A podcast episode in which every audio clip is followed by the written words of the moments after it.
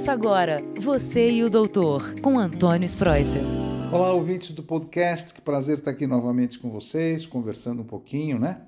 Saúde, qualidade de vida, como é que a gente tem que estar saudável e tocar nossa vida no dia a dia.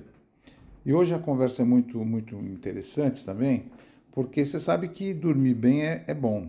É bom, importante e saudável para estar no dia seguinte apta e apto para tocar a vida, né? Mas tem uma, um, um probleminha que não é a apneia do sono, mas é um outro chamado Síndrome das Pernas Inquietas.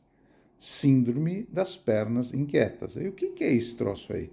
Como é que é esse negócio? Talvez você tenha e nem sabe que tem, né?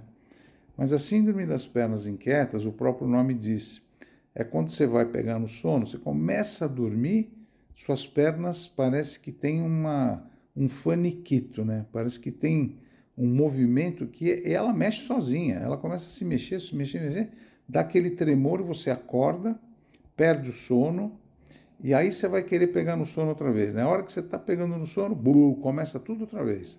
Começa a se mexer, começa a tremer.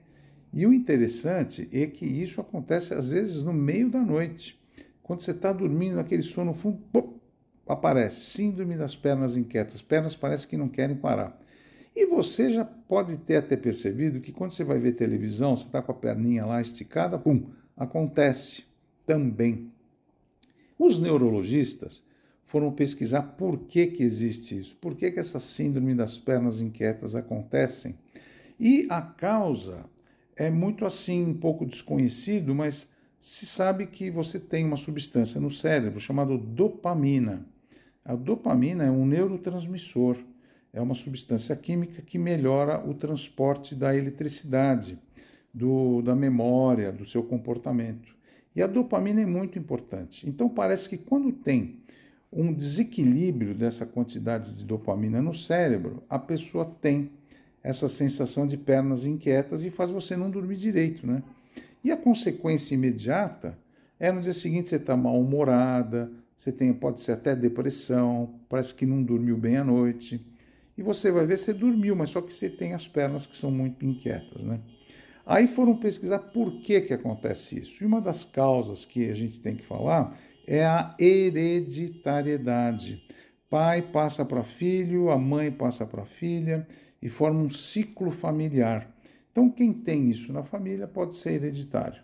Outra situação que acontece é a gravidez. As mulheres no último trimestre da gravidez podem ter essa síndrome das pernas inquietas.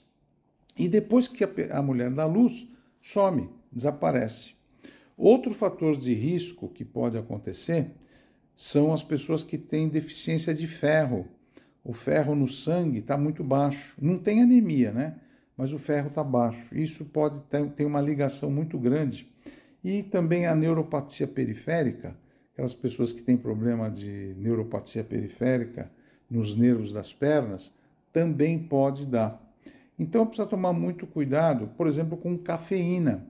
A cafeína e todos os representantes que têm cafeína, como o chocolate, o café, o chá e refrigerantes, têm cafeína e isso daí pode também dar síndrome das pernas inquietas, que é muito ruim. E eh, você sabe que como que a gente faz diagnóstico? Aí você fala, bom, doutor, o senhor falou uma coisa que eu acho que eu, pode ser que tenha. Como eu faço o diagnóstico? Bom, quando você vai no consultório e fala isso para o médico, olha, doutor, eu vou pegar no sono, mas eu sinto minhas pernas mexendo, a gente já, você já levantou a lebre aí. Opa, pode ser pernas inquietas. Mas para bater diagnóstico, para matar mesmo, bater o martelo, Aí você teria que fazer uma polissonografia. Polissonografia é aquele exame que você faz no laboratório de sono, geralmente dentro do hospital, até em clínicas. Já tem várias clínicas pelo Brasil que fazem esse teste chamado polissonografia. Nesse exame você vai ficar toda monitorizada, monitorizado. A gente vai saber quantos minutos realmente você dorme, se tem apneia do sono. Se você se mexe muito à noite, tem pessoas que se mexem demais e perdem o sono.